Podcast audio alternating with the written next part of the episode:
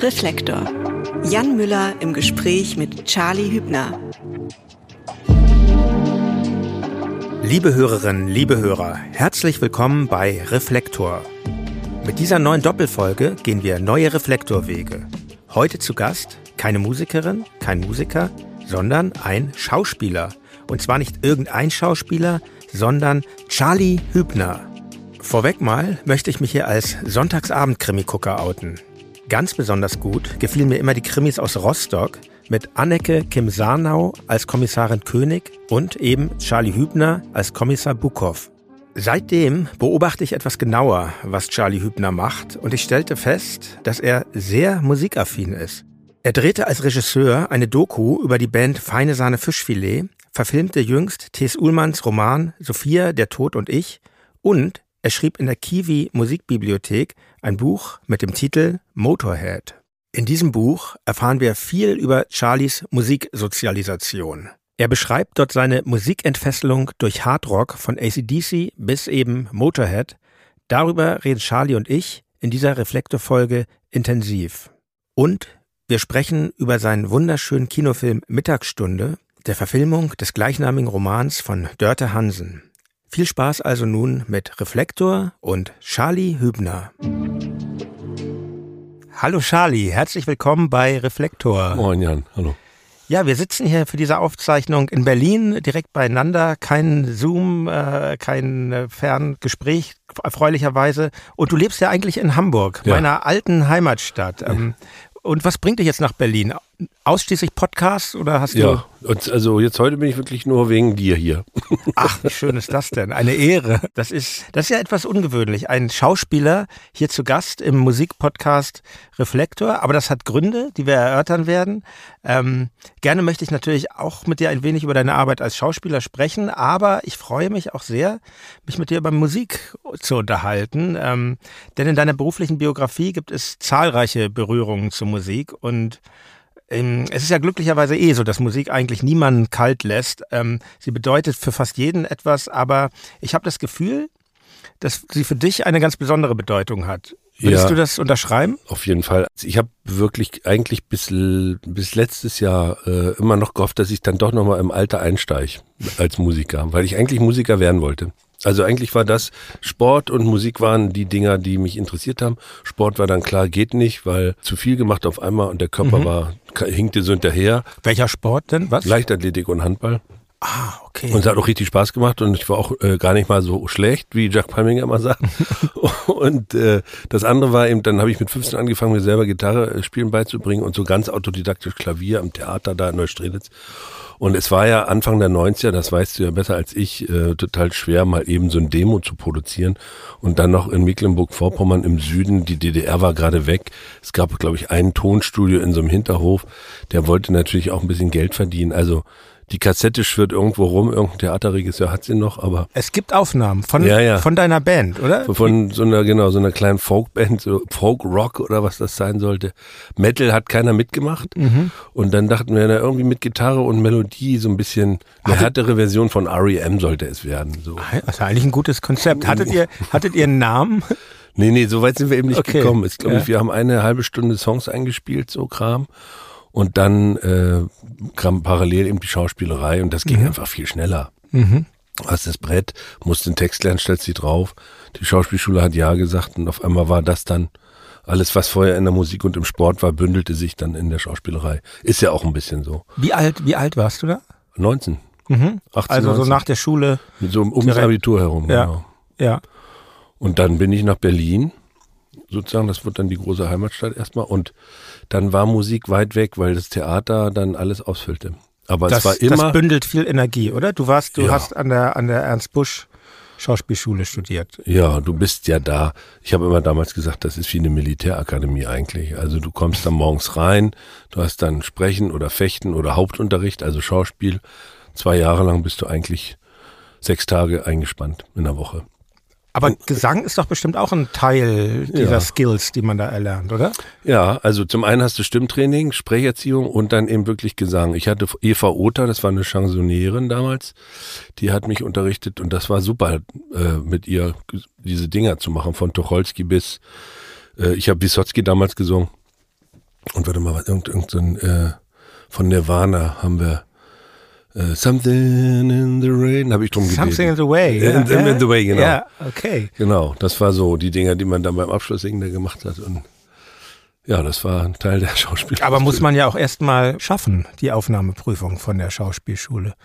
Ich weiß das nämlich sehr gut, weil bei, ich hatte da nie Ambitionen, in die Schauspielerei zu gehen, aber ich, ich darf das erzählen, weil äh, er hat das schon an anderer Stelle öffentlich gesagt. Dirk, unser Sänger, der hat nämlich, ähm, ich weiß nicht mehr wo, der hat irgendwo eine Schauspielprüfung mhm. nicht bestanden, leider. Noch heute erzählt er manchmal gerne davon, dass das doch, dass das doch seine eigentliche Passion ist. ist ja, macht lustig, ja, ne? ja, ähm, ja, aber das ist genau der, der umgekehrte Weg. Aber ich gebe dir recht, das Musikaufnehmen damals, das war noch so diese Zeit, wo das ganz anders war als mhm. heute. Also man musste ja entweder das teure Tonstudio oder diese Vierspurrekorder, mhm. was wir wirklich nie kapiert haben, wie das funktioniert. Das war irgendwie so eine, so eine, so ein Geheimwissen, so, ne? Wie später dann irgendwie diese ganze Computertechnik ist. Ja.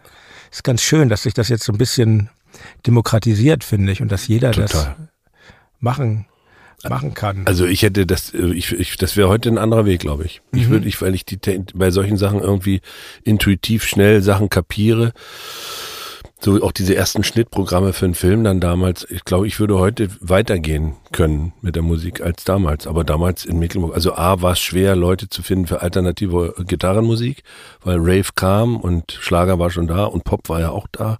Aber alles, ich sag mal so von Pixies bis natürlich die ganzen Metal-Sachen, aber dann auch die ersten Sachen, wo ihr dann auftauchtet, das war ja ein bisschen später. Diese ganze äh, alternative Gitarrenrockmusik, die da, wir waren, glaube ich, zehn. Und der Rest hörte anderes. Mhm. So, und da von den zehn wollten, glaube ich, vier Musik machen und drei haben dann so eine Hardcore-Punk-Band, die ist, glaube ich, Sturm voran oder so. Die haben halt einfach wirklich Kampf-Punk-Musik gemacht so äh, Slime-mäßig. Mhm, mh. Das war jetzt nicht so mein Ding, weil ich so nicht parolensicher war. Und mich hat dann eher sozusagen das Spektrum interessiert. Dann hatten wir noch eine Band, da war ich aber nur Gastbassist, so auch ein sehr räudiger. Bassist auch, ne? Ja, aber, aber wirklich nur dumm, ja. dumm, dumm, Grund, dumm, Grundtonreiter. Genau, genau ja, Grundton, das Beste. Grundtonreiter, genau. Und da, äh, da, die hieß Mörder im Akkörder, also von Mord im Akkord, so ein, so ein Dada-Kram. Mhm. Pubertätiät ist das, wenn nichts mehr geht, mit ey, alles, ne, so. Und da haben wir, glaube ich, zwei Konzerte gespielt und das zweite wurde dann äh, hart niedergeprügelt von so einer Skinhead-Bande, die dann das Schulfest überfallen hat und dann. Das war tatsächlich so, wie das, äh, wie man das immer im Klischee mhm. sich vorgestellt hat. Es war so eine damals. riesige Turnhalle in Neustrelitz und da haben wir, das war Schulfest, also 300 Kids zwischen der neunten und der zwölften Klasse und wir haben einfach irgendwann, wir waren halt so die, die Theaterklicke. Ich glaube, ich war in der elften Klasse, genau. Und es war so klar, das sind jetzt die schrägen Vögel, die machen irgendeinen Krams und dann kommt der Disc-Jockey so. Und dann mhm. haben wir halt einfach unsere Dinger darunter gespielt, die wir irgendwie zusammengestolpert haben. Das hat auch mega Laune gemacht. Und dann kamen die Skins rein. Und dann war Saalschlägerei und dann war das Schulfest zu Ende. Wo kamen die denn daher? Also aber aus der Stadt. Die waren ja, die waren ja überall mhm. da. Also die waren damals, war das ja das absolut. Also es war ja extrem radikal. Es waren auch wirklich diese Euskins mit Bomberjacken und den ganzen Stiefeln und Glatzen und die waren, haben sich organisiert, die waren wirklich zu Hunderten unterwegs und haben einfach raufgehauen. Unangenehm. Hart.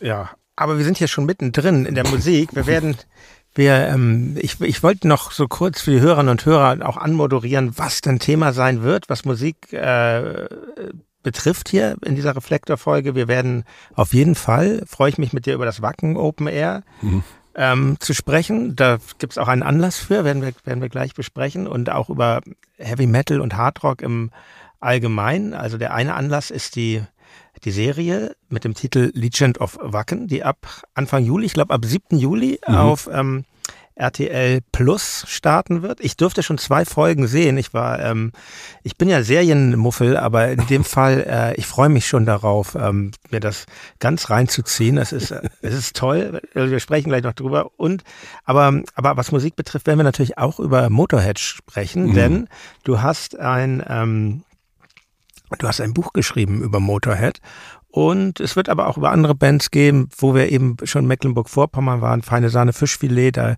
gibt es ja auch ähm, den Film Wildes Herz, mhm. den du zusammen mit Sebastian Schulz gemacht hast und vielleicht auch über Element of Crime. Mhm. Da war auch was. Und es gibt ja nicht nur die harte Musik, die in deinem Leben eine Rolle gespielt hat, oder Popmusik. Auch, auch Gustav Mahler ist mhm. wichtig für dich, habe ich recherchiert. Und also eine Menge, eine Menge Stoff. Fangen wir doch mal vielleicht mit dem Buch an. Ähm, ja. Das ist jetzt, glaube ich, zwei Jahre alt. Nicht ganz, ähm, ja, eher anderthalb Jahre. Ja, ja. genau. In, es ist in der schönen ähm, Reihe Kiwi Musikbibliothek erschienen heißt einfach Motorhead, wie ja. eben das Thema des Buches. Wie, das ist ja schon Arbeit, ein Buch zu schreiben, weiß ich aus eigener Erfahrung. Wie, wie kam es dazu?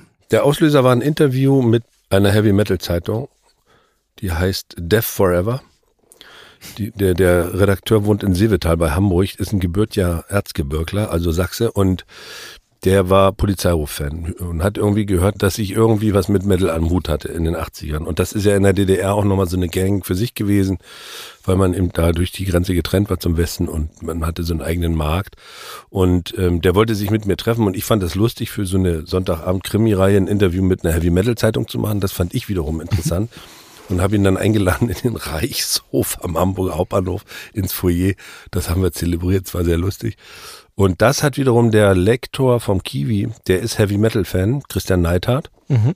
Der hat das Interview gelesen und dachte, das ist ja toll, so über Musik zu äh, labern, das fände er interessant als Buch und hat mich angeschrieben. Dann habe ich gesagt, vergiss es, mache ich nicht und habe abgesagt. Und dann kam Corona und dann hat er wirklich, also wirklich pfiffig geschrieben, Sie haben doch jetzt vielleicht auch Zeit, Herr Hübner. Wollen Sie nicht nochmal über den Gedanken nachdenken? Dann habe ich gesagt, nö, ich, ich bin Schauspieler, ich kann nicht schreiben, ich weiß gar nicht. Also ich bin so ein bisschen wie so weggelaufen vor dem, was mich ruft. Und habe dann im Mai 20 gedacht, ach, jetzt ist so langweilig geworden und das wird ja dann doch eine zweijährige Nummer. Jetzt äh, kannst du ja mal Anekdoten aufschreiben. Hatte auch meinen alten Kumpel getroffen von damals, der in dem Buch Kater heißt. Und dann äh, habe ich einfach so 36 Seiten runtergeschrieben. Mhm. Das ging relativ schnell. Also hat sich, kam es in so einen Sog dann, oder? Ja, einfach so mhm. dieses, äh, das kennst du ja auch, dass man, äh, dann fällt einem die Anekdote an und ich hatte auch gar kein Ziel, sondern wollte erstmal nur gucken, was da ist. Mhm. Und dann waren das fast 40 Seiten. Und da dachte ich, okay. Cool. Dann habe ich ihm die geschickt. Ja. Und er, oh ja, also das muss ja unbedingt weitergehen. und dann habe ich es wieder nicht gemacht. Dann kam es aber auf einmal so ein Vertrag, wie das dann so ist. Ne? Und dann habe ich im Frühjahr 21 das fertig geschrieben und habe das Schreiben entdeckt, muss man leider so sagen. Das ist äh, wirklich eine toller, toller Zeitvertreib. Ja, es ist sehr unterhaltsam, das Buch, mhm. muss ich sagen. Ich muss ja dazu sagen, ich, ähm, also ich habe es sehr gern gelesen und ähm, das liest sich auch super weg. Und, ähm, und bei mir kam noch dazu, weil bei mir war das ganz ähnlich wie bei dir, weil, weil bei mir auch zwar für eine kurze Zeit, aber, aber Hard Rock und Metal, das war die Musik, die mich als allererstes so richtig elektrisiert hat. Also vorher war noch so ein bisschen, also wir sind glaube ich fast ein Jahrgang, ich bin mhm. 71er Jahrgang. 72, genau. genau, also wir sind da nicht weit auseinander. Da war so kurz bei mir so ein bisschen NDW und dann und dann kam recht schnell Punk, aber dazwischen kam Metal. Also, ähm, und das waren wirklich zwei sehr intensive Jahre. Also das ging los, genau wie du das beschreibst, mit ACDC, als ich das das erste Mal laut gehört habe, ähm, Highway to Hell von ACDC, das, du, du benutzt den Begriff entfesselt und mhm. den, ähm, den konnte ich so super gut nachvollziehen, weil ich wusste vorher nicht, dass Musik so etwas mit einem machen kann, ein so körperlich, das Spüren lassen ja, ja. Das Leben einfach, so das Lebendige, dass Musik diese Energie eben hat. So, auch wenn ich vorher schon begeistert Musik gehört habe, das war dann doch ein anderes, anderes Level. Ja, dieses Entfesseln, was, was glaubst du, wie, wie, wie kommt das, dass Musik das kann, diese Energie loslösen? Also ich kann es jetzt die, nachher später ist das ja dann auch bei Jacques Brel oder dann, äh, das, das verliert sich ja hinten raus, wird mhm. ja dann auch immer richtig krasser Jazz und so, mhm. so äh, es, es, Esbjörn Svensson Trio und so, aber letztlich ist das für mich beim Metal der Schlüssel, dass du hast ja unglaublich viele un ungeklärte, unterbewusste Problembereiche als Teenager-Mensch. So, da ist ja unglaublich viel im Umbau. So. Ja. Und dann gibt's ja in der Regel, so wie ich das beobachte, jetzt auch bei so einem Kind, was ich mit großziehen darf, dass das äh, gibt's oft gar keine äh, Kanalisation, wo die, wo man so kurz mal andocken darf. Es gibt keine Steckdosen. Das ist so wie wenn man mit einem deutschen Stecker irgendwo in Argentinien, in Patagonien Strom ziehen will. So. Es gibt keine Abnahmestation oder Lieferstation, je nachdem. Und das war bei ACDC ähm, das beschreibe ich ja auch in dem Buch, dass ich habe ja wirklich mich total offen versucht zu bilden mit Michael Jackson und Helen Schneider und ja, du schreibst so toll, wie du immer in den Musik Bibliotheken Genau. da warst, ne? Und Ja, ja, wir hatten diese Dorfbibliothek oder Stadtbibliothek Mhm. und da gab es eben diese Schallplattenabteilung. Ich habe wirklich alles mir reingezogen und alles blieb immer in diesem Bereich von so nach 20, maximal 40 äh, Takten. Äh, ich weiß, wo die Reise hingeht. Mhm. So. Und bei ACDC war, das war wie erstmal äh, so wirklich so ein Tritt ins Gesicht. Und wenn du dann aber da durchgehst, bist du auf einmal so eine, ich bin, für mich ist das wirklich wie Kino. Also auf einmal bist du in so einer Leinwand drinne. Das ist eben nicht Fernsehen wie Schlager, sondern du bist auf einmal in einer komplett anderen Landschaft. Du wirst sehr klar geführt, aber du darfst frei denken, was du willst. Du kannst assoziativ, also das Gehirn kann, ist wirklich wie ein guter Drogenrausch. Du kannst dich komplett frei verknüpfen mit dem, was in dir los ist, aber du wirst ganz sicher getragen. Um das mal jetzt von innen aus zu beschreiben. Und diese, das löst ja dann was mit dem Körper aus. Und das ist dann Hopsen, Tanzen oder was auch immer. Und man ist dann auf einmal wie in so einer Befreiung tatsächlich. Und das ist das, was so entfesselt meint, dass von innen heraus, wie beim Schmetterling, auf einmal so eine Verwandlung stattfinden darf. Und das hat ACDC aufgerissen, das, das Fenster. Und das hat ACDC auch echt bis heute. Also ich habe jetzt äh, gerade in den letzten Tagen wieder Dirty Deeds Done, Dirt Cheaps gehört, die Platte. Dirty Deeds Done. Das ist ja richtig krautiger Bluesrock eigentlich außer, außer Steppe. Also es ist, toll, also wirklich bis heute. ne? Ja, wie gesagt, ich habe wirklich nur kurz diese Phase gehabt. ACDC und dann kam Iron Maiden, Judas Priest und ähm, gleich kommen wir noch auf Motorhead, die habe ich auch, aber gar nicht so intensiv und dann dann kam irgendwie Punk, dann Mhm. war es alles vorbei. Ich habe meine ganzen Platten, also wirklich dumm, wie dumm man als Junge weggeschmissen, so, Ja, weil da jetzt ja. nur noch Punk und habe ich mir natürlich alles irgendwann wieder gekauft, weil ähm, nicht alles, aber so das meiste und und das diese Musik ist ist wahrscheinlich aber auch ganz normal, das was man, man als sehr junger Mensch gehört hat, dass das bleibt, weil man das ja auch sehr intensiv wahrgenommen hat. Kommen wir mal zu Motorhead, weil Motorhead war so eine Band, also du schreibst, ähm, da gibt's auch so einen guten Satz ähm, in, in dem Buch. ACDC war irre, aber Motorhead war der Wahnsinn. Also nochmal, die Band hatte ich dann nochmal mehr gepackt und ähm, und du hattest dir dann ein Album gekauft, was ja gar nicht so leicht war in der DDR. Und zwar, das war hier. Äh, of Spades, ne? Hm? Ace Ja, of Spades, genau. genau. Gab's das? War das veröffentlicht im Osten oder? Nein, überhaupt nicht. Also das war, äh, das war ja dann schon so die zweite Phase.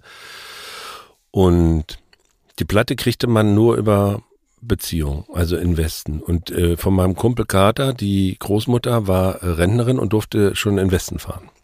Und die sagte, ich fahre dann jetzt wieder in zwei Wochen rüber und dann haben wir eben so eine Liste erstellt, was wir gerne hätten aus dem Westen. Haben unser ganzes Geld, was wir erarbeitet haben in den Ferien, Ja. sollte sie dann umtauschen in Forumchecks. Das gab es ja damals noch für die jüngeren Hörer. Also das war nicht dann Geldscheine, sondern das waren Scheine, da stand Forumcheck drauf. Das war eigentlich das gleiche, es sah nur anders aus, war für, die, für den Devisenhandel wichtig. Aber kein Westgeld. Kein Also Westgeld, genau. Das war, das waren Forumchecks, die sie in den Shops dann einlösen konnte. Ah, okay. Und dann ist sie äh, für uns zum WOM äh, am Kudamm Mhm. und hat da dann eben äh, Slayer, Motorhead, Metal Hammer und noch einige andere im Buch. Was für eine gute Oma. ja, ja, na, sie war einfach eine gute Oma. So, genau. Und sie hat, ich glaube, es war für sie auch sehr bezahlernd zu sehen, was sie da in den Händen hält. Also Ace of Spades geht ja noch, das sieht ja aus wie so ein Spaghetti-Western. Äh, witzigerweise sind die Fotos ja in London gedreht, auf einer Baustelle äh, ge gemacht. Äh, Aber Slayer, Rain and Blood, das, äh, glaube ich, hat sie schon irritiert. Dass der Lucifer da so auf dem Thron rumhängt. Und so hat sie uns das Zeug dann nach und nach immer öfter äh, aus Westberlin mitgebracht und dadurch entstand so eine kleine Plattensammlung, bis dann, also Creator, Tormentor, dieser Pestilenzkopf und so. Das war dann schon seltsam, glaube ich. Oder ähm, äh, ist der Master of Puppets von Metallica, einfach voll äh, nur Totengräber. Wo du auch so denkst. Aber es ist ja, ist ja sehr beeindruckend, dass sie Ja. das so äh, da keine, ja, dass sie das für euch gemacht hat. Also sie, das war einfach für, das war für sie, glaube ich, total selbstverständlich. Also sie hat ja auch für ihren anderen Enkelsohn, der, äh, der Bruder von meinem Kumpel, der wiederum ganz beinharter, richtig knochentrockener Modern Talking und Sandra-Fan war. für den hat sie auch die Platten mitgebracht. Lustig, wenn sie das zeitgleich gemacht hat. Ja, hat sie, hat sie wirklich. Ja. Es war dann einfach diese WOM-Tüten und in der einen war Modern Talking, Blue System und Sandra und in dem anderen war Slayer Ja. und Motorhead. Gut, die Mischung macht's, ne? Ja. Aber ähm, lass uns kurz ähm, zu Motorhead, weil, weil wie gesagt, ich, ähm, ich fand Motorhead schon sehr cool, mhm. aber vielleicht klingt das ein bisschen paradox aus heutiger Sicht, weil ich ja so zum Punk gewechselt bin, aber für mich war das irgendwie damals noch mit 13, ich glaube, ich war so 13, als ich dann im Metal-Alter war, war mir das irgendwie zu hart tatsächlich mhm. und mir fehlten die Melodien so ein bisschen und ähm, mich hat das irgendwie nicht so wirklich berührt und ähm, im Grunde geht mir es bis heute so ein bisschen so. Die Musik von Motorhead und Lemmy als Person auf jeden Fall über jeden Zweifel erhaben, aber, aber zwischen mir und der Band blieb immer so eine, so eine gewisse diffuse Distanz und ähm, ganz anders als bei ACDC zum Beispiel oder Iron Maiden, mhm. die ja durch die Melodien so einen sehr catchen und ähm, was ist es, was bei dir, was, was, was dir Motorhead so, so nahe gebracht hat, dass du dann, dass das die Band ist, über die du eben dann auch das Buch geschrieben hast? Na, letzten Endes ist es, glaube ich, die Mischung aus also die Attitude auf jeden Fall von Lemmy, die vor allem ja auch die erste Besetzung,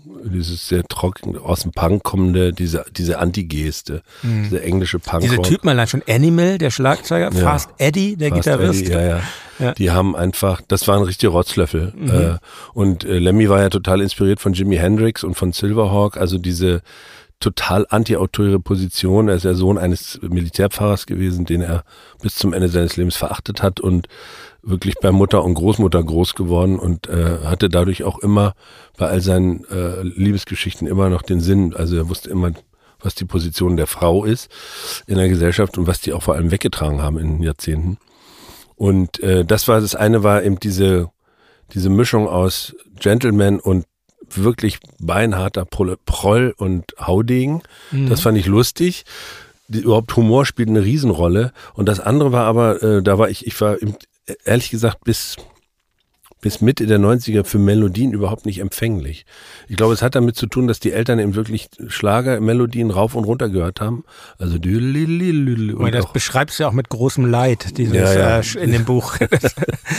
und auch diese Sendung Melodien für Millionen. Also Melodie war für mich einfach wirklich total negativ behaftet. Das, der nächste ah. Ausweg war ja dann neben Punk bei mir Tom Waits, diese ganzen Platten, mhm wo er nur dum, dum, dum, mhm. dum, also wo er ja fast auch nur rhythmisch singt. Aber du hättest ja auch direkt Richtung Techno gehen können, um die Melodien zu vermeiden. Ja, das, mich hat Synthesizer nicht mhm. angemacht. Mhm. So, das mhm. kam ja dann auch viel später. Also ja. die, diese ganzen ja. Atomic und so diese trockenen Sachen, das fand ich ja, ja, dann auch wieder toll.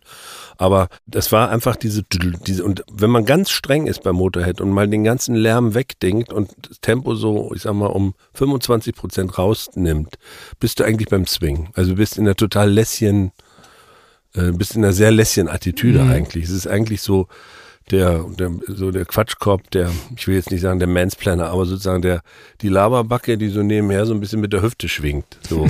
Und das, das hat bei mir einfach, das ging ja sofort ins vegetative Nervensystem und hat mich mit, wirklich mitgerissen. Also diese Hammer-Geschichte ist wirklich so gewesen mhm. an dem Auto, wo ich das Auto wasche.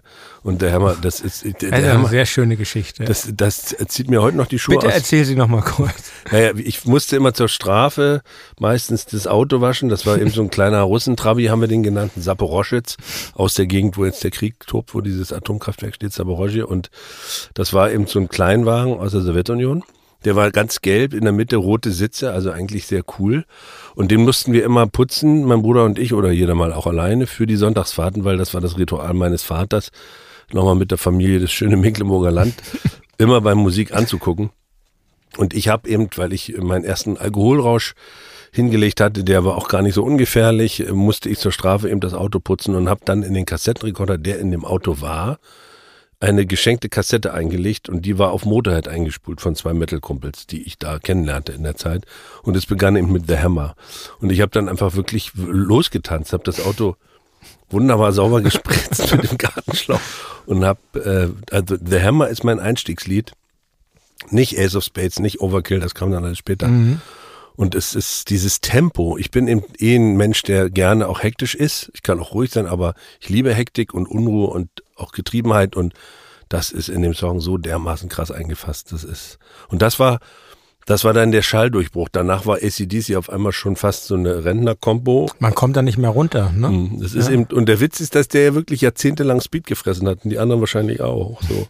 Also das hat offenbar, das, wenn du das versuchst nachzuspielen, ich gehe ja damit manchmal auf Tournee mit dem Buch hm. und wenn dann äh, Sönke Rust aus Hamburg, das ist ja ein hoch, also begnadeter Gitarrist, ein Studiomusiker, wenn der dann diese Sachen spielt, der sagt, das geht, das ist aber irre schnell. Also, also du merkst einfach, die sind wirklich, die haben sich selber da in was reingespielt. Mhm. Gerade wenn du die Platten hörst, das ist ja bei den Konzerten später auch immer ein bisschen langsamer geworden. Das ist äh, einfach wirklich toll. Dieses Tempo ist es. Das ist auch eine sehr spezielle Technik in vielerlei Hinsicht. Mhm. Ich glaube zum Beispiel Lemmys Bassverstärker ist ja auch so sehr, ich glaube, Bässe sind ganz rausgedreht, Höhen sind ganz rausgedreht. Mhm. Also es gibt ja drei bei diesen klassischen Verstärkern drei Knöpfe mhm. und mitten sind voll drin mhm. und dann schlägt er glaube ich auch immer ja, ich weiß nicht mehr genau, wie es Also ich könnte es nicht spielen, ich bin jetzt eh nicht so der große Nachspieler, aber ich glaube, er schlägt immer eine zweite Seite mit an. Genau, er spielt also, und, ähm, also wenn man es, man sieht es auf mhm. den Konzerten auch, er spielt ihn meistens fast wie so eine Rhythmusgitarre, mhm. den Bass. Mhm. Und dadurch entsteht dieses dieser komische, das hat ja was Bedrohliches auch, dann vom als im, im Eindruckseffekt ja. sozusagen. Und es ist nicht der Bass, der eine Stütze ist, sondern es ist eigentlich der Bass, der dich treibt, der dich hetzt, der die anderen, er, er öffnet ja auch oft die Songs, also gerade in den frühen Alben ist er eigentlich immer der, der einsteigt. Überhaupt singende Bassisten sind ja was Tolles. Gibt es, glaube ich, deshalb so oft im härteren Bereich, weil diese Gitarrensoli so schwierig sind. Mhm. Also bei Sin Lizzy ja auch, Phil Lynott, jemand, ja. den ich sehr liebe, ist ja auch ein singender Bassist. Ja, ja, ja. Und ähm, ja, aber so Motorhead, wenn ich so dran, ich dachte also zurück in Hamburg, die hatten noch ein sehr hartes Image, also diese Fans. Ich hatte da mal so ein Erlebnis, also ich meine, auch Lemmy selbst schon, aber wenn man jetzt mal so ein bisschen recherchiert, wo du auch sagst, äh, die Beziehung zu Frauen erwähnt hast, ich glaube, der war überhaupt nicht misogyn, wie man es, glaube ich, ja bei Metal einigen Protagonisten unterstellen könnte. Es gab ja so diese tolle Freundschaft zwischen den Bands Motorhead und Girls School. Ja.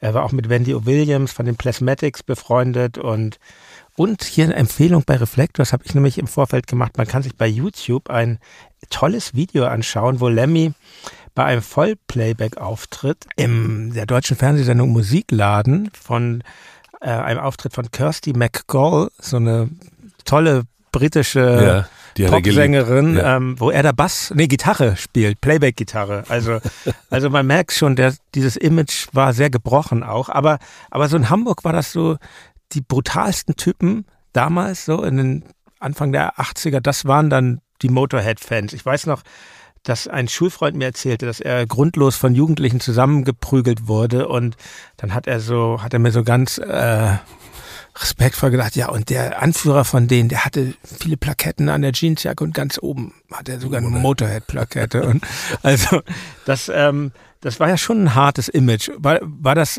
im Osten ähnlich oder, oder was hat, hatte ich auch dieses Harte angezogen an der Band? Überhaupt nicht. Also ja. das, diese ganze, mich, mich hat tatsächlich, also das habe ich im Vorfeld des Buches mich auch gefragt, weil ich merkte dann auch bei, beim Recherchieren, dass ich immer eher so halbherzig äh, im Effekt hinterher war, dass ich auch so diese knallharten Klamotten hab und so, sondern es war eher alles eine Spielerei mhm. und mich hat vor allem diese, also wenn du die Texte dann auch, äh, das hat alles, dieser, diese ganze versteckte Humor dahinter. Ich kann heute gar nicht mehr das so pur nachbeschreiben, weil ich jetzt zu sehr drinne bin wieder. Aber damals war es in erster Linie die Energie und es war tatsächlich so, dass man sagte, Motorheads sind die härtesten. Das war so. Das ja. hatte aber, glaube ich, was damit zu tun, unterbewusst, dass sie eben, das war ja schon eine Sex Pistols Attitüde, also dieses sehr rabaukige, dieses sehr offen angreifende.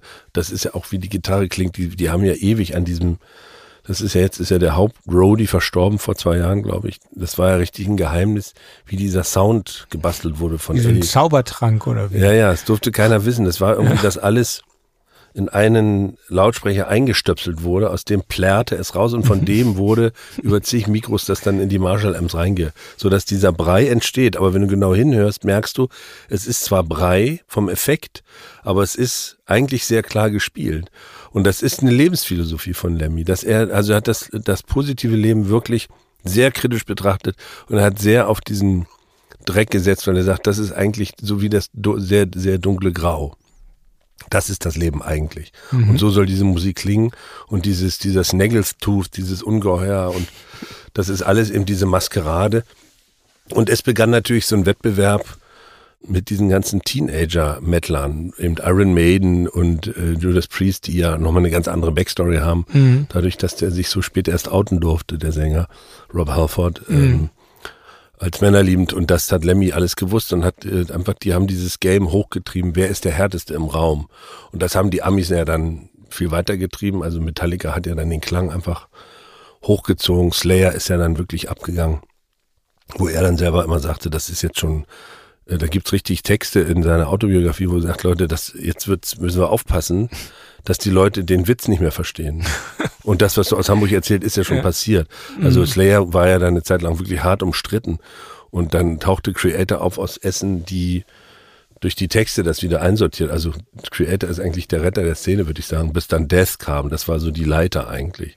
Der Chuck Skyldiner, der ist ja furchtbar früh verstorben an Krebs, der war, die Texte waren ja, das war ja äh, Bad Religion Style eigentlich. Ganz klare soziale Anklage. Und die Musik war dementsprechend. Also das war Jazz mhm. fast, ne? Bei, bei Motorhead wüsste ich gar nicht, wo, worüber die singen. Ich meine, das war ja eh so, ich weiß noch, bei, bei ACDC, klar, da habe ich manchmal sogar TNT, das war ich natürlich cool als Kind, dann, aber eigentlich ähm, diese ganzen Ferkeleien, die die da von sich geben, das war mir als Kind natürlich überhaupt nicht klar und, ähm, und bei Motorhead wüsste ich eigentlich bis heute nicht, worum es da Na, es geht. Ist, es ist teilweise Dada, also reim dich mhm. oder ich fress dich. Es ist manchmal dann aber äh, Stone Dead Forever ist eine ganz klare Anklage gegen die ganze Yuppie-Kultur, gegen die ganze Banker-Szene in London. Mhm. Also Percy Gate ist in London ein Ort, wo Banker sich immer treffen. Und er sagte, ja, jetzt bist du in Percy Gate angekommen, aber du bist steintot und zwar für immer.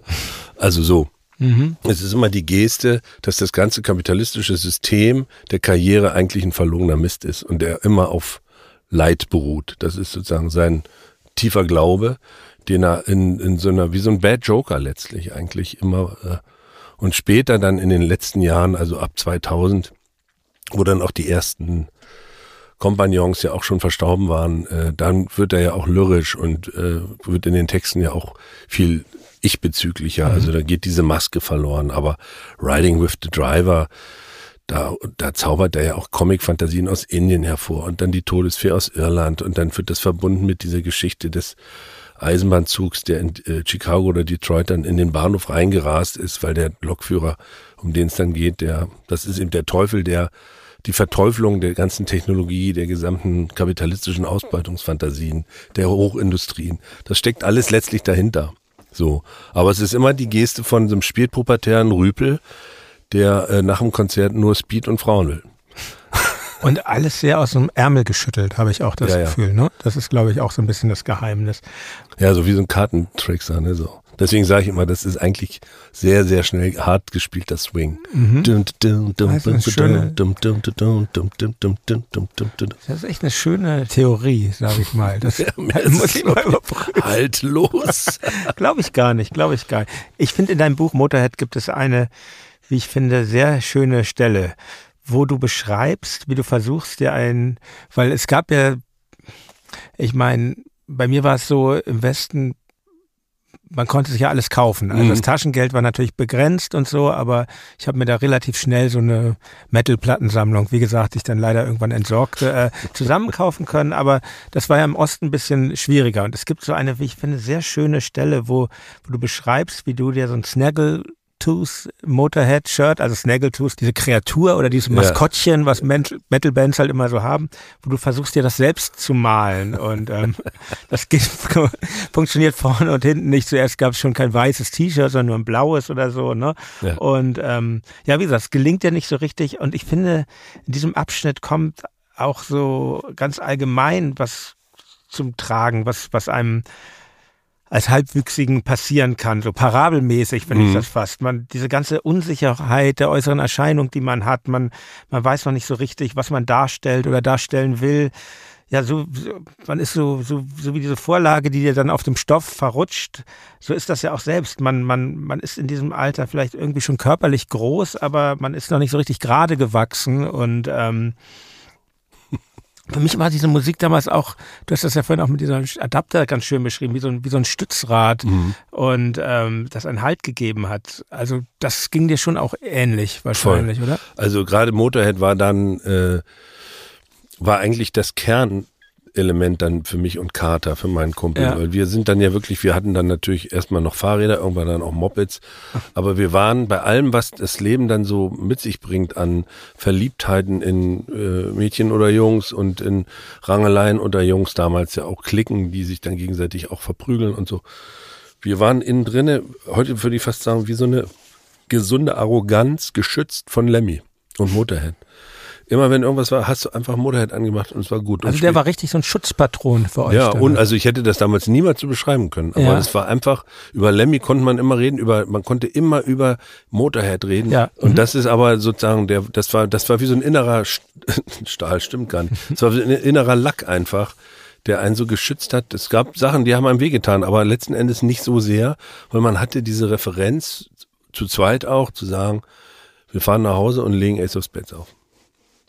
Und das war Gold, oder man haut sich eine Kassette rein. Man, wir haben Mhm. ja diese vielen Mixer auch erstellt. Das war eh im Osten ja, Großteil hatte man schon auf Kassetten da, Ja. oder? Total. Also Ja. ich glaube, ich hatte fünf Platten bis Ja. zum Ende der DDR. Und die kanntest du aber sehr genau dann Die auch. kannte man in- und auswendig. ich meine, das ist ja schon damals sehr anders gewesen, auch bei mir, auch wenn ich da ein paar mehr hatte, aber wie, wie ausführlich man diese Cover betrachtet hat. Ja. Also ich habe diese von meinen Iron Maiden Platten, ich habe das abgemalt, abgepaust, Ja, ja, diesen Eddie the Beast oder wie der hieß. genau. Aber so die Leer, allein die Leerkassetten waren auch schon teuer, glaube ich, im Osten, oder? Ja, genau. Also eine Ostkassette, ich glaube, die lag bei 22 Ostmark. Das war richtig viel Geld für uns. Kein Wunder, dass dieser Staat untergehen musste. Unverschämt. So, und dann hast du eben, äh, es gab ja dann bei uns mit 14 Jugendweihe, also Ja. es war ja sozusagen unser staatliches Ritual des Erwachsenwerdens und da kriegte man viel Geld. Und ich habe mein Mhm. ganzes Geld, ich glaube es waren 1750 Ostmark, habe ich äh, von So viel Geld gab's da. Ist ja mehr als bei Konfirmation. zusammengeschenkt, ja, ja. Ja. Und das habe ich dann zum großen Teil, also ich habe mir davon äh, Sachen fürs Fahrrad geholt Mhm. und den Rest habe ich umgemünzt bei einem Nachbarn, der in, in der BRD arbeitete, in äh, D-Mark. Und dann habe ich ihn mit der D-Mark losgeschickt und alles in Leerkassetten. weil ich, die, das war die heißeste Ware, weil ich konnte Ja. alles, man konnte die ja dann auch verkaufen Ja, wiederum. ja. Also da, da war dann Iron Maiden drauf. Mhm. So, weil unsere Musikrichtungen unterschieden sich auch extrem. Zum Beispiel, dass Carter dann sehr viel auch Iron Maiden und Halloween oder sowas hörte und ich eigentlich sehr autistisch bei den Speed und Cheshire geblieben bin und dann eher in Punk rüber bin.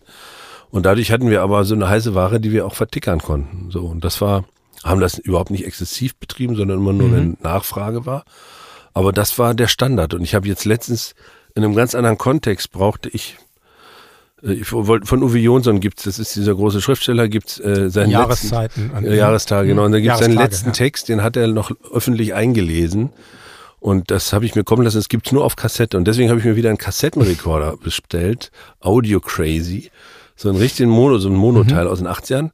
Ich habe eine Box voller alter Kassetten und habe die jetzt nochmal durchgehört. Super Qualität nach wie vor, also so wie es original klang damals. Mhm. Bisschen dumpf, aber gut. Und äh, es war, es war grandios. Also über so einen Monolautsprecher jetzt wieder Iron Man, es war einfach wirklich nach Hause kommen. Das ist echt interessant. Kassetten haben ja was so. Die, diese Bandkompression, Mhm. dieses sehr dünne Band für Bandverhältnisse, das ist dann sehr stark komprimiert. Also Mhm. das ist schon ein eigener Klang auf jeden Fall. Ja, ja, Das und ist irgendwie, wenn sie stramm sitzen und laufen, Ja, ist das, also ich bin damit groß geworden, für mich ist das, hat das eine richtig tolle Patina. Da ist viel Seele mit drinnen noch so. Das hat ja, das ist ja nicht so messerscharf wie CD Mhm. oder wie heute die top ganzen Vinyl-Plattenspieler, wo du ja teilweise mit im Studio sitzt, sozusagen Mhm. gefühlt. Das ist ja schon wie so ein Filter, aber der Filter hat selber ja so eine, der erzählt wie so eine Geschichte. Und das ist, äh, Ja. das, also ich habe es jetzt richtig wieder entdeckt. schön. Ja, herrlich, herrlich, wirklich. Nur der Bandsalat, der droht über einem. Oh Gott, ich, ich habe, es wäre schade jetzt. Ja.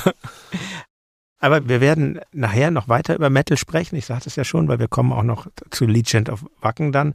Aber ich würde gern mal jetzt ein, einstreuen, ein wenig kurz nach der Wende. Ich glaube 93 kamst du dann, gingst du dann nach Berlin an Mhm. die Ernst Busch Schauspielschule und ähm, und von dort ging es dann ja gleich los. Eigentlich erstmal mit Theater. Du warst du warst hier in Berlin am Maxim Gorki Theater an der Schaubühne, in Frankfurt am Schauspielhaus und TAT, im Schauspielhaus Zürich, am Schauspiel Köln und ähm, und heute auch noch bist du aktiv am Deutschen Schauspielhaus in Hamburg.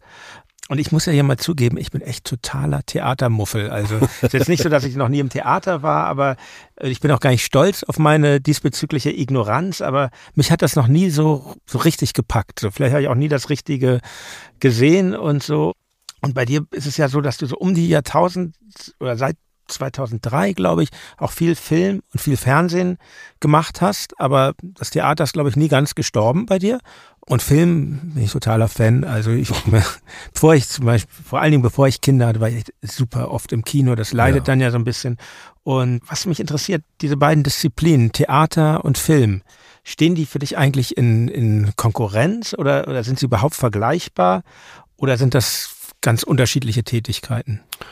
Also für mich sind es drei Disziplinen. Also für mich mhm. ist äh, Theater, Kino und Fernsehen. Das sind okay, also ja. Film und mhm. Fernsehen mhm. ist auch nochmal, äh, Fernsehen ist letzten Endes vor allem, wie wir es hier in Deutschland betreiben, einfach der, der Wirklichkeit verpflichtet. Du musst irgendwie in der Spieltechnik, also dieser schnöde Satz, ich habe ihm das geglaubt, ja, so, mhm. das kann man nicht mhm. besser als im Preußischen zitieren, weil das musst du irgendwie hinkriegen, damit der Inhalt sich transportiert, damit die Leute überhaupt, wenn du da abstrakt spielst oder formal, dann steigen die Leute oft aus. Sie wollen im Fernsehen eigentlich sozusagen fiktionale Wirklichkeit sehen.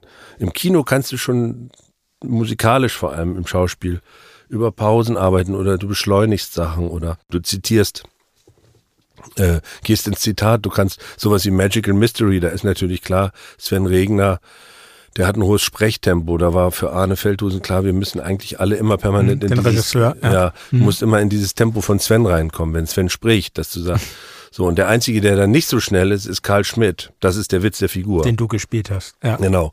Und alle anderen sind immer dick, und auf einmal bist du im Techno. Mhm. Auf einmal kommst du in so eine Musikalität. Ja. Das ist, das geht im Kino einfacher. Im Fernsehen wirkt das total abstrakt, mhm. weil die Leinwand eben nicht um dich herum kommt, sondern du guckst in diese Box und dadurch wirkt das sofort wie ein formaler Fehler. Und im Theater kannst du dir alles erlauben. Da ist, ist es total toll, wenn die Leute dir glauben, wie du sprichst. Oder wenn du dann Herbert Fritsch machst, bist du froh, wenn es total abstrakt ist. Ne? Und gibt es eine dieser drei Disziplinen, wo du sagst, da ist meine große Leidenschaft oder mal ganz doof gefragt, zwei müssten weg, was würdest du dir nicht versagen wollen? Mm, das ist wirklich das, also wenn jetzt zwei sagen, zwei müssen weg, dann bleibt am Ende das Theater übrig, weil mhm. du im Theater als Spieler dann den, den Wirkungsmoment des Ganzen am meisten in der Hand hast. Im Film und im Fernsehen ist einfach der Schnitt und die ganze Postproduktion kann, kann sehr eingreifen in die Arbeit, die du als Spieler machst. Im Theater ist der Moment auf der Bühne wie bei euch im Konzert. Da kann dir keiner was. Da kann. Äh, hm, kann ich in gewisser Weise nachvollziehen. Wir hatten jetzt gerade Konzerte und Alter, ich bin da immer so hin und her gerissen. Manchmal denke ich so, diese ewige Wiederholung, das ist ja, manchmal ist man dieser Sache auch so ein bisschen müde. Ja, ehrlich. Aber eigentlich dann, wenn du dann wieder auf der Bühne stehst, dieselbe Setlist spielst wie am vorigen Tag, dann denke ich mal, das ist eigentlich auch das Allerschönste. Mhm. Weil sich das Set ist es ja dann doch nie das gleiche, weil mhm. das Gegenüber ist ja immer ein anderes so. Ja, was das macht, wenn äh, allein äh, der Unterschied zwischen der Premiere und der dritten Vorstellung. Jetzt, mhm. wenn du wenn du mit Studio Braun Theater machst, im Studio äh, in, im Schauspielhaus in Hamburg und dann ist natürlich in der Premiere in Hamburg das bürgerliche Publikum da und die Eliten und die Sponsoren und natürlich die Kritiker, äh, dann die Hardcore-Fans. Also du hast mhm. ein sehr mhm. gespaltenes Publikum, ja. die, die eigentlich diese alternativen Künstler nicht auf der Bühne des Deutschen Schauspielhauses sehen wollen, weil das ja eigentlich eine bürgerliche Bühne ist. Und die anderen, die, die brutale äh, ganze mhm. Alternativszene von Hamburg, alle kurz vor der Rente, aber da wird nochmal richtig abgepankt. Das ist total spannend, wenn dann in der dritten Vorstellung das normale Publikum da ist mhm. und einfach wirklich viel mehr auf die Erzählung eingeht. Dann sind die Pointen nicht so schrill, also aus dem Saal sind die Pointen dann, mhm. wenn die richtigen Hardcore-Fans von Studio Braun sind, da manchmal wissen die schon, jetzt kommt die Pointe und lachen schon los. Mhm. Das normale Publikum, jetzt im Moment sind wir in der 30. Aufführung, jetzt kommen die Leute auch aus dem Süden des Landes und gucken äh, das sich an und sind dann so, die wollen der Geschichte folgen. Und dann ist es ruhiger, es ist viel ruhiger und wir sind in der Gefahr, dass wir jetzt noch mal einen draufgeben wollen, weil wir und zwingen uns dann immer auf der Seitenbühne, nee, einfach Geschichte spielen. Das mhm. Ding ist witzig, das Ding ist witzig, da ist Palminger, Gott sei Dank schön streng, alte Punker-Schlagzeuger. Und dann ist oft der Applaus viel, viel krasser. So, und das ist im Kino, im Kino ist für mich sowieso eigentlich eine Meditation. Ich liebe Kino. Das wäre mein Punkt zwei, Platz zwei, weil im Kino, wenn du sowas wie Quiberon machen darfst oder jetzt. Oh ja, der schöne Film, wo du den Fotografen Lebeck gespielt hast. Auch so ein Film, bin ich sehr froh, dass ich den im Kino gesehen habe, damals so. Schwarz-Weiß-Film auch. Mhm. Und ähm, das würde ich, glaube ich, ich meine, ich habe zwar einen Videobeamer zu Hause, aber das ist trotzdem was anderes, weil man muss ich ganz selbstkritisch sagen, man ist ja selber auch diesen Ablenkungen immer erlegen. Und äh, ja, Gott sei Dank bin ich noch ein Mensch, der im Kino dann wirklich sein Handy ausmacht. Das macht ja auch nicht jeder, aber ja, das ist einfach für mich so ein extrem angenehmer Raum. Kino, Kino ist, finde ich auch, also weil du ja wirklich es gibt diesen abgedroschenen Begriff bigger than life, ne? Aber es, es, es, es, es hat einen sakralen Moment letztlich in sich. Du sitzt da, also gerade wenn du jetzt nicht Entertainment-Kino guckst, sondern aber selbst gutes Entertainment-Kino trägt dich ja auch komplett weg aus dir. Du bist ja teilweise entseelt, mhm. weil dein ganzes transzendentales, sozusagen sinnsuchendes Wesen verliert sich da und wird Teil dessen. Das ist doch wirklich verrückt, wenn man das psychologisch untersucht. Und was man da lernt und geschenkt bekommt, das ist ja wirklich mehr als das Leben hinkriegt, weil du eben nicht sofort dich verhalten musst wie auf der Straße. Wenn du auf dem Hauptbahnhof in Berlin sitzt oder, oder darunter guckst, du musst ja trotzdem darauf achten, dass du nicht abstürzt. Im Kino kannst du abstürzen. Du kannst da diese Drohnenfahrt mitmachen, ja. ohne dass dir was passiert. Das heißt, das ganze System macht eine Erfahrung durch, ohne dass du dein eigenes Leben schützen musst. Das ist ja ein ganz anderer Vorgang. Ja, das ist der Wahnsinn, ne? Und ja, das ist das Tolle am Kino. Und das kann Fernsehen auch nicht liefern. Fernsehen ist für mich tolle Fernsehfiktion oder Streamer-Serien, die mir tolle Geschichten erzählen. Das ist einfach wir wirklichkeitsnahe Bildung, letztlich. Also auch der, den Bildungsauftrag, den das Fernsehen ja hat oder haben soll, den würdest du schon auch ernst nehmen. Dann ja, ich finde das Wort richtig schlimm, weil es sofort alle Schotten ja. dicht macht, ne? Aber das ist ja leider, wird es ja. Finde ich gar nicht, ja. Also bei ja. mir macht es ganz viel ja. zu. Bildungsauftrag. Ja. So, sondern ich finde, also was wir in Rostock gerade in den ersten Jahren ja echt äh, uns gelingen durfte, weil auch alle mitgemacht haben, mitgezogen haben, war eben eine Wirklichkeit einzufangen, die wir da in der Stadt beobachtet haben. Und genau, du bist, du sprichst jetzt vom Polizeiruf, Polizeiruf 110, wo du genau Kommissar Alexander Bukow. Genau. Bukow, ne? Ja, Bukow. Ähm, ich habe das, ich äh, oute mich ja hier. Ich bin Tatort- und Polizeirufgucker und Sehr herrlich. ich, ja wirklich, ich früher noch, als es noch nie, ich bin schon ganz froh darüber, dass man das jetzt nicht mehr linear gucken muss, aber irgendwie war das auch super, dann da, weil ich habe so als Künstler, sage ich mal, wenn ich jetzt mal mich als Musiker als Künstler bezeichne, ich habe so relativ wenig Bezüge zu diesem ganz alltäglichen Leben. Und da komme ich dann so mit rein, wenn du weißt, was ich meine. Ja, ja, und ähm, also ich lieb's eh, dass immer sonntags guckst dann auch, versuchst dann immer am Sonntag irgendwann, wenn die Kinder im Bett sind, zu gucken. Und, und meine Highlights waren wirklich immer Dortmund und Rostock tatsächlich. Bin auch ein bisschen traurig, dass du, das waren glaube ich zehn Jahre hast du das, zehn zwölf. oder elf Jahre, zwölf, zwölf. sogar, ja, ja, hast du da den ähm, Fernsehkommissar gespielt. Und du hast auf deinen Wunsch hin aufgehört, oder? Ja, ich bin ja auch jemand, der es nicht doof findet, wenn Bands sich trennen. Ne? Mhm.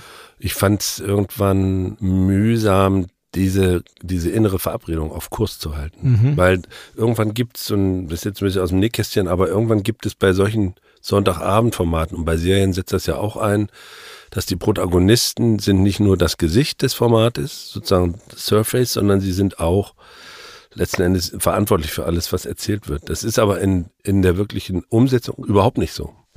Also du musst sozusagen viel vermitteln. Da musst es wie so eine Gabe, dass du dann immer den Ansprüchen, die du selber hast, die Ansprüche, die von außen kommen, verbindet mit dem, was irgendwer sich ausdenkt. Mhm. Und das, äh, das kann Kraft kosten. Es sind ja auch unterschiedliche Regisseure, oder? Gab's, Eben, ja, ja. Gab es eigentlich außer dir und, und den anderen Darstellern äh, Anne, Anneke Kim Sarau, oder? Sarnau, ja. Sarnau, Entschuldigung. Ja. Genau. Ähm, eigentlich sind doch die Schauspieler dann die eigentlichen wirklichen Konstanten oder gibt es da noch andere ne, Personen, die immer, die immer dabei sind? Die Pro also in unserem Fall war das ist auch nicht immer so, aber bei uns war es so, dass von Anfang an die Produktionsfirma, also mhm. die Produzentin Iris Kiefer und eben auch bis zu meinem Abgang die Redakteurin vom NDR. Das war die Kerntruppe und dazu hatten wir eben den Freund und Headwriter Owen Moore, ein Regisseur und Autor, der fast immer das begleitet hat. Er hat es auch viel inszeniert. Ich glaube, er hat die meisten Sachen auch gemacht. aber eben auch nicht mal die Hälfte und irgendwann habe ich gemerkt, ist das jetzt so mit Ende 40 war ich da, als das ist jetzt fünf Jahre her, die Entscheidung, das war jetzt genau vor fünf Jahren um diese Zeit, mhm. dass ich gesagt habe, ich willst jetzt, bis jetzt 47, soll das jetzt noch mal 15 Jahre so gehen? Gibt ja, es gibt ja Schauspielerinnen, Schauspieler Ulrike Volkert zum Beispiel, die äh, ist ja schon sehr lange dabei dann, ne? Genau, und ich habe mir dann, also das muss ich ja sozusagen outend äh, sagen, ich habe mich nie für Sonntagabend, ich habe mich nie für Krimi interessiert. Ich äh, auch drei Fragezeichen, ich lerne ja. das jetzt durch oder hab's durch meinen Sohn dann mitbekommen, ja. aber diese Lust am Rätsellösen, an einem Geheimnis habe ich überhaupt nicht in mir. Oh, herrlich. Ja, ja. Nee, ich bin da wirklich frei von und ja. deswegen, als das auf mich zukam, war das auch erstmal so, okay, das eine ist irgendwie das attraktivste Fernsehangebot in Deutschland, was geht. Mhm. Das ist ein stabiles Einkommen. Es ist ein bürgerliches Format. Okay. Mhm. Wollen wir das? Und dann war der Sender eben schlau und hat sich diese Figur überlegt, im Groben. Und das fand ich interessant, weil Korruption in den Behörden, die Anfälligkeit von Behördenmitarbeitern für korrupte Momente, weil die verdienen nicht so viel Geld wie freie Künstler, wenn es läuft, bei freien Künstlern. Mhm. Äh, Verstehe ich total. Das ist ein menschlicher Prozess, die müssen die jeden Tag leisten. Und das fand ich auf einmal interessant für so eine Rätselraterei, wo du sagst, dass da einer immer so, so on the edge wandeln muss ja. äh, mit sich selber als Persönlichkeit, weil er, er hat verdient 1,8 netto plus Sonderdienste und um ihn herum schwirrt das große Geld und sind die Kokstaschen im, im, im, im Frachter nach Schweden. Und dann haben die eben diese Idee gehabt mit dem Vater, was für Rostock ja auch stimmt. Und dann fand ich es irgendwie als Figur interessant. So, aber das hat sich eben dann irgendwann war der korrupte mhm. Moment raus und es war dann eben eher eine lineare Erzählung einer Liebe und so. Mhm. Und dann dachte ich, wollen wir das jetzt noch 15 Jahre reiten oder willst du als Schauspieler nochmal neu wie so ein Reset ja, machen. Schade ist es schon, aber natürlich äh, ich kommt Platz für andere Herausforderungen. Das ist natürlich, ist natürlich dann auch gut. Und wie ist es denn eigentlich, was ich mir so vorstellen kann, wenn du vorhin erzählt hast, Fernsehen hat auch die Verpflichtung, glaubwürdig zu sein. Ist jetzt dann oft passiert, dass Leute dich mit Buchhoff äh, verwechselt haben im wahren ja, Leben? Ja, ja. Also jetzt gerade jüngst hatte ich eine Lesung in Rostock und danach ist dann eben dieses Signieren des Buches und dann kam ein, also kam einige, aber ein Mann hat das so auf den Punkt gebracht. Der hat gesagt, also ich wollte jetzt nur noch mal nachfragen. Also Sie sind Sie sind nicht wie der Bukov. Und ich so, nein, also der, der, Sie sind gar nicht so. Nee, also bin ich total enttäuschend. und hat auch dem Ganzen so eine generale Absage erteilt. Und ich, äh, ich verstehe das sogar, dass es einem so geht, weil man jeder auf seine Art auch Helden sucht oder so. Mhm. Und ich kriege ja auch gerade in dem Milieu oft gespiegelt, wie toll sie das fanden, dass es da einen, einen Gesetzeshüter gibt, der aber äh, sozusagen Gefühl hat fürs Kriminelle. Aber das, die Schauspielerei hat noch so viele andere Aspekte und es setzte eben in den Jahren vor der Entscheidung ein, dieser Effekt, dass in allen anderen Arbeiten, die ich ja machen durfte, das ist ja auch ein Riesenglück, immer irgendwann dieser Satz wie, mach, mach doch mal wie Bukow. Mhm. Also du merkst, selbst die Fachkräfte, Regisseurinnen, Regisseure oder Autoren, was wie würde bei ganz anderen Projekten, also 50er Jahre Film, äh, suchen eigentlich diese, diese Chutzpe von dieser Figur das strahlt ab, aber wahrscheinlich auch, weil das etwas ist, was du sehr gut darstellen kannst. Und äh, sicher, bloß dann habe ich gedacht, ein bisschen Persönlichkeit steckt auch schon drin. Auf jeden Fall, das geht also. ja gar nicht anders, glaube ich. Aber ich, ich habe mir dann immer vorgestellt, wie es wäre, wenn Bukow und Hübner sich treffen in Rostock äh, in so einer Bratwurstbude. das, also das würde ich ganz schwer aushalten. Ja. Dieser Muffkopf, der mich sofort kapiert, der mich nur ansieht ja. und alle meine Schwächen wittert und man ja. dem sofort ausgeliefert ist. Oh, mühsam.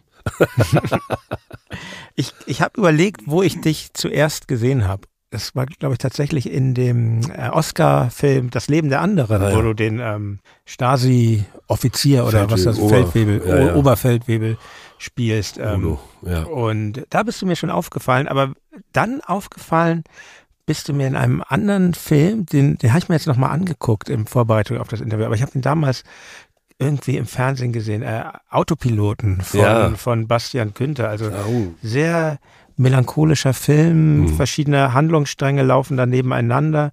Du spielst so einen Vertreter, der irgendwie aus der Spur gerät und sich echt beschissen benimmt, aber irgendwie trotzdem, ja, dann auch so in sich zusammenbricht. Und das finde ich schon eine ganz große Szene, wo du mhm. da im Auto sitzt und weinst und Ähm, der tolle Schauspieler Manfred Zapatka ist dabei. Ich glaube, damals habe ich den das, damals aus dem Grund gesehen, ja, ja. weil ich den, weil ich den sehr liebe. Und der spielt so einen heruntergekommenen Schlagersänger. Und, äh, und die Songs, die er singt, habe ich jetzt erst rausgefunden. Die hat Bernd Begemann geschrieben, mhm. wo man wieder bei der Musik ist. Und ähm, also kann ich wärmstens empfehlen den Hörerinnen und Hörern diesen Film. Aber wie ist das denn überhaupt? Wie, du hast das eben schon beim Polizeiruf so umrissen, aber wie, wie entscheidest du dich für eine Rolle?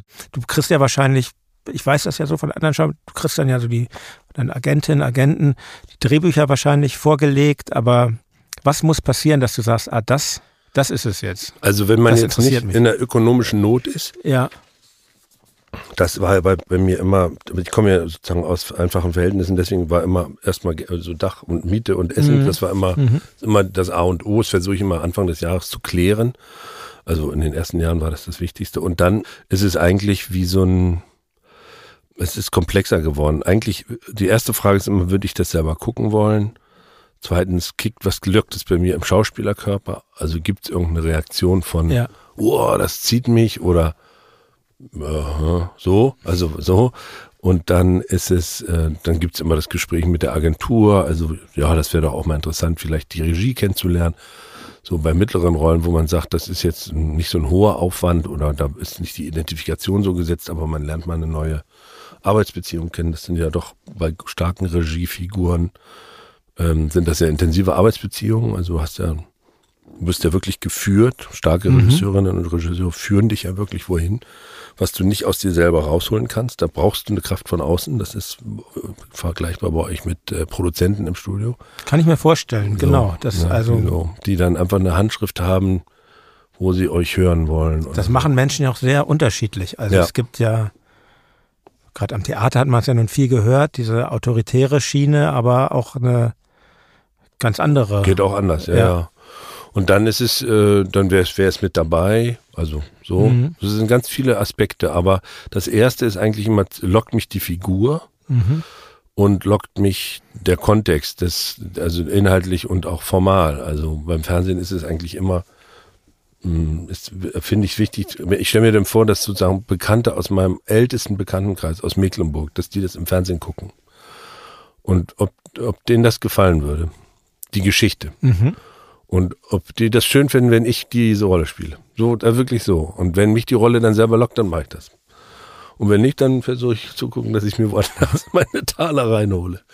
Und beim Kino ist es eigentlich immer das, deswegen freue ich mich gerade tierisch, dass du mit Autopiloten das erzählst, weil Autopiloten war ein Film, der hat es echt schwer. Es war ein sehr sogenannter kleiner Film, wirklich äh, low, low budget. Und um den mussten wir alle tierisch kämpfen mit unseren Terminen. Und Bastian ja. Günther damals war sein zweiter Film. Der zweite Film ist immer der schwerste. Mhm. Es war sogar sein Erstling als Longtimer und es war, wir waren wie so eine Sekte und das war diese, dieses Deutschlandbild, was er da erzählt. Wir sind ja jetzt in so hartkantigen Zeiten unterwegs und das waren diese Nullerjahre, das fünf Jahre nach dem 11.9. haben wir das gedreht. Also Afghanistan, Irak, das begann gerade alles, was jetzt sozusagen Wirkung zeigt. Mhm. Diese Schwebe, in der die BRD da war. Man hatte irgendwie jetzt 15 Jahre Einjung hinter sich.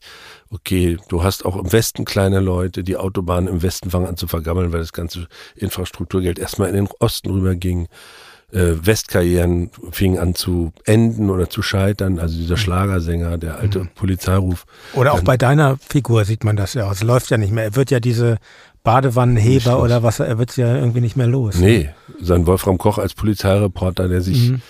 also diese, dieser Versuch der Behörden eine Ordnung reinzukriegen, also dieses ganze, diese mhm. Beobachtung von Bastian mhm. Günther, dass in seiner Heimat, er ist ja ein West, äh, Westdeutscher sozusagen, alles irgendwie in so eine Fiebrigkeit kommt, zwei Jahre vor der großen Finanzkrise, die dann kam. Mhm. Das ist eine Momentaufnahme, die ist total intuitiv, aber die ist total fragil und das ich weiß gar nicht, ob, ich glaube, heute würden wir gar kein Geld mehr für diesen Film bekommen. Aber er ist gut gereift. Er bleibt gut. Du guckst ihn heute und ich habe ihn jetzt auch vor anderthalb Jahren gesehen und dachte, der Film ist nicht schlecht geworden. Der Nein, ist richtig wie, nicht. der ist wie so ein Dokument aus dieser Zeit. Auch die Beziehung zwischen dem Reporter und mhm. seinem Sohn mhm. und die Mutter, es ist so ja, schön ja. miteinander verschachtelt. Also es gibt, für mich müssen Ich finde auch, wie du sagst, es hat auch seine Berechtigung, irgendwelche Blockbuster und manchmal gucke ich sowas auch ganz gerne, aber Filme müssen jetzt nicht zwangsweise so laut sein. Und ähm, da möchte ich noch jetzt auf einen anderen Film kommen, den mit dir in der Hauptrolle, den ich äh, gesehen habe, und zwar nach einem nach einem Bestseller, den ich nicht gelesen habe, muss ich zugeben, von von Dörte Hansen, Also, ja, ja. Mittagsstunde und also wunderschön, wirklich Ja. für meinen Geschmack wunderschön. Ähm, das vordergründig ist das ein Film über einen Mann, der ist äh, Dozent in Kiel, lebt in einer WG. Dann lässt er, er lässt seine Arbeit ein Jahr ruhen, weil er zurück zu seinen Großeltern zieht, die, die für ihn wie Eltern waren, um sie zu pflegen. Also aufs Land zieht er zurück. Und, und in dem Film steckt so viel, finde ich. Also wir sehen, die, in, wird ja auch viel mit Rückblenden gearbeitet. Wir sehen die Zerstörung der Landschaft und das Entweichen des Lebens eben nicht nur aus seinen Großeltern, sondern auch aus diesen Dörfern ganz generell und ja, sehr fein beobachtet, sehr toll inszeniert und machte mich irgendwie traurig, der Film, aber berührte mich auch auf so eine ganz sanfte Weise, die es dann wieder okay gemacht hat und ähm, ähm, macht dann irgendwie auch glücklich, wenn man den dann und äh, was ich mich frage, das ist ja schon eine sehr intensive Rolle gewesen. Das stelle ich mir so vor als Nicht-Schauspieler jetzt. Wie, wie bereitest du dich darauf vor? Ist das dann, ist das einfach Handwerk, so ein, diese Tätigkeit, oder ist das, oder musst du da noch andere Register ziehen? Ja, also das ist ein Film, der total, zum Beispiel, das geht im Fernsehen gar nicht. Das ist, das ist Kino, weil das nur Meditation. Wenn du es jetzt rein technisch beschreiben würdest, was Ingwer macht, ist, Ingwer ist immer der Transfer von der einen Ebene zur anderen. Also der ist, der ist eigentlich immer eine kleine Brücke, dramaturgisch. Der hat ein Thema, dem folgt er. Und dann ist das nur noch, jetzt mal ganz trocken hier, da hat er sich jetzt an was erinnert und jetzt guckt er dahin, was ist da los. Das ist der technische Vorgang. Und das war mir irgendwie so äh, im Vorfeld klar geworden, das hat Katharina Jung, die Drehbuchautorin, auch super sozusagen aufgelegt, weil der Roman ist, kommt, der Roman ist wie so ein persischer Teppich. Da hast du 16, 17 verschiedene Spuren, die sich immer wieder fortsetzen, aber der ist nicht sofort zu begreifen. Das ist eher ein Teppich. Aber Sollte ich den lesen auch? Würdest du mir empfehlen? ja, also sozusagen, weil er eine ganz andere Tonart hat. Also die Ironie von Dörte kommt stärker durch. Die, also diese Traurigkeit, die Melancholie, das geht im Film nicht, weil du kannst Ironie nicht mit Bildern ersetzen. Das ist schwierig, weil ein Bild ist ein Bild. Ja. Es hat eine eigene innere Kraft, so eine eigene Wahrheit sozusagen. Und Katharina hat eben, ich würde es mir anhören von Hannelore Hoge als Hörbuch. Oh, ja, ich höre gerne Hörbücher, Die, gebe ich die zu. Hannelore Hoger macht das sensationell. Also die hat genau den Tonfall, sie dieses leicht, diesen Mhm. leicht spöttischen Tonfall und man hört ihr fantastisch zu. Und bei Katharina hat eben diese Li- A-Linie rausgesucht, die gesagt hat, es geht um Ingwer. Man hätte ja auch sagen können, man erzählt die Geschichte der Mutter. Also von was, also seine Mutter und von Mhm. Ja. den Großeltern. Aber sie, also sie hat gesagt, das ist die Geschichte. Und dann ist das wie so eine Wäscheleine. Und bei, wenn du Wäsche aufhängst, siehst du ja immer die Wäsche, nie die Wäscheleine. Aber ohne die Wäscheleine würde die Wäsche nicht hängen. Und das war bei Ingwer der Punkt, dass du sagst, wie kriegen wir sichtbar, was mit der Wäscheleine los ist? Also was, wie zeigen wir, dass es der Wäscheleine, dass die bald reißt? Da müssen wir eine Nahaufnahme machen. Also da müssen wir gucken, dass am Ende die Kordel sich schon auffädelt. So. Und dann kommst du über, das ist der Moment, wo du dann als Schauspieler dich fallen lassen kannst in die Emotionen, wo du sagst, das, das ist jetzt ein, eine weiße Karte, wo ich nicht weiß, was, ich, was mir passiert, wenn er dann am Ende sich mit seiner Mutter im selben Raum befindet, was ja nur im Film geht, weil sie ist ja schon verschwunden. Da weißt du am Ende, wenn er da sitzt und in diesem Kräuterraum. Ja, ja, das ist eine Wahnsinnsszene, weil die Tür ist ja immer zu, ja. ja. die ganze Zeit über. Und, oder mit Mutter am Grab ist ja auch sowas. Oder mit, mit dem Großvater. Mhm. ist sowas eigentlich schon ganz ausgearbeitet dann? Wenn, also mit deiner Kollegin Nee, da oder wird auch die haben, das, improvisiert? die, haben, die haben das irgendwann gedreht mit ihr, Mhm. mit der jungen Kollegin, mit Gro. Und äh, ich war dann dran und dann haben die mir einmal gezeigt, was Gro da gespielt hat. Dann habe ich mir das so angeguckt und dann habe ich Mhm. einfach für mich mir vorgestellt, dass Gro da gerade sitzt. Mhm. Und der Unterschied ist, deswegen ist das, finde ich, das ist auch klug, dass sie es so gemacht haben, weil wenn Gro wirklich da gewesen wäre und mit mir die Szene gespielt hätte an dem Tag im Schuss Gegenschuss, dann hätten wir uns konkret aufeinander bezogen. Und das ist in der Nahaufnahme eine komplett andere Wirkung. Das ist wie wenn du beim Bass eben hart oder weich anschließt. Wenn du, ich jetzt aber sozusagen im Spielvorgang eher mir vorstelle, was sie da gemacht hat, verhalten sich die Pupillen anders, be- bewegt sich der Kopf anders, bewegt sich auch der Kameramann anders und umgekehrt genauso. Und dadurch entsteht diese, macht man eher wie so ein Loch sichtbar Das ist ja Alchemie letztlich. Also ich kann ja nur sagen, meine Schauspielerfahrungen beschränken sich auf so ein paar Videoclips und ich würde einfach mal behaupten, das ist eine Arbeit, die braucht man auch. Äh, bestimmt ist es auch ein Handwerk, aber man braucht echt Talent. Weil ich finde es richtig schwierig. Das kam sehr selten vor bei uns, wo man so annähernd überhaupt sowas wie Spielszenen hat, wo man mal nicht nur da steht und seinen Bass zupft. Ähm, und ich sowieso, auf mich fokussiert sich da ja als Nichtsänger nicht so viel. Aber ich finde es unfassbar anstrengend. Also auch verbunden mit dieser ewigen Warterei immer, bis dann, es wird hier noch ausgeleuchtet und pipapo, also, und dann alles so auf den Punkt, ähm, also, das ist, das, ja, dafür muss man schon geboren sein auch, oder? Ja, es ist aber auch viel Erfahrung. Also wenn mhm. ich jetzt überlege, 2003, äh, Männer wie wir, der erste Kinofilm und dann kam ja ein Jahr später das Leben der anderen, äh, ohne Uli Mühe, der einfach da die vollste Erfahrung seiner Karriere schon hatte und die Sachen so scharf gespielt hat, wäre ich in mhm. diese, das war ja eine Figur, die immer reagiert oder so poltert mhm. im Leben der anderen. Mhm. Und Ulrich Mühe hat einfach so, so scharf gespielt, das war, es war wirklich unangenehm für mich. Und dadurch kommst du in so eine Polterei rein. Das äh, wäre heute was anderes. Und sowas wie in Mittagsstunde, das ist, das hätte ich auf gar keinen Fall damals hingekriegt, weil ich überhaupt nicht kapiert hätte, was im Vorfeld passieren muss. Weil hier haben wir gesagt, wir müssen uns hinsetzen mit dem Kameramann und dem Script Girl und überlegen im Buch, wo braucht ihr welchen Blick. Also richtig ein technischer Vorgang, damit ihr im Schnitt die Geschichte erzählen könnt. Und was muss das für ein Blick sein? Und das, haben, das war das Einzige. Ich habe da keinen Text gelernt, den guckt man sich so und, dann, und hört dann Dörte Hansen auf Plattdeutsch so, ne? Mhm. Aber das Entscheidende war hier diese Blickführung eigentlich, also das Bild. Und der Rest war dann äh, Fliegen, also so Ja, aber für mich ist das, eigentlich ist das fast ein Wunder, dass es solche Filme heute noch gibt, die so, ähm, ja, die so eine Unschärfe auch zulassen, die nicht so, ja, wie, entweder so aktivistisch sind oder so totaler Mainstream sind. So, das sind, finde ich, so im Moment diese beiden vorherrschenden Richtungen. Mhm. Auch ganz ähnlich der, für den wir eben schon ansprachen, den tollen drei Tage in Quiberon-Film mhm. da über Lebeck und Romy Schneider. Das ist, aber das wird schwieriger, solche Stoffe durchzubringen. Oder ist das jetzt nur mein mein Eindruck, mein Eindruck ist ja, weil wir, ähm, ich glaube, da ist so ein kollektiver Punkt, dass unsere Generation sozusagen, äh, wir sind ja die, die Generation, die die ganzen Kämpfe nicht durchmachen musste. Die die Generation vor uns hatten, die Nachkriegsgeneration, die 68er, mhm. die, die, die die Mauer dann aufgemacht haben, also die jetzt 60 werden, so, ne, oder auch schon 70, so. Und der Slogan, wie äh, Mix mir einen Drink, der mich woanders hinbringt von Feeling B, ist ja meiner Meinung nach der Schlüssel zur, zur, zur Wende. Den haben dann irgendwann die Studenten nachgesungen, den sind die mhm. Studenten nach ihrem Studium in die Städte nach Erfurt, Dresden, Schwerin, haben da angefangen Theater zu machen oder Film. Dann irgendwann hat Wolfgang Engel diese Montagsdemos in Dresden angefangen und so weiter. Und dann kamen die Wellen zurück und hat die Arbeiter auf die Straße gerufen. Das mussten wir ja alles nicht machen und dadurch konnten wir uns einfach in dem, in dem Gutfinden bewegen und selber eher in so eine, was ihr ja auch mit der Hamburger Schule dann aufgemacht habt, dass du sagst, wir gehen in so einen nächsten Reflexionsmoment rein. Also wir gucken uns mal das, was da an und schaffen wie so ein 2.0-Moment. Ja, mit diesen wirklich sehr beachtenswerten Gedanken darüber, wie sehr gesellschaftliche Umstände die Kunst beeinflussen, geht diese erste Folge unseres Zweiteilers zu Ende. In der zweiten Folge geht es dann um Charlies Bezug zu Feine Sahne Fischfilet und Element of Crime, über Nazis in Mecklenburg-Vorpommern, um die geheime Verbindung von Gustav Mahler zu Heavy Metal Musik und um vieles mehr.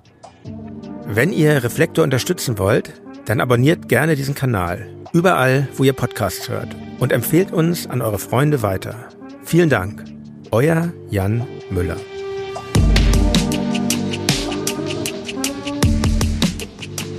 Reflektor ist eine Produktion von Studio Bummens. Neue Folgen gibt es alle zwei Wochen, jeden Freitag. Wenn ihr Feedback oder Fragen habt, schreibt uns an reflektor.studio-bummens.de. Und wenn euch diese Folge gefallen hat, freuen wir uns, wenn ihr sie an eure Freundinnen und Freunde weiterempfehlt.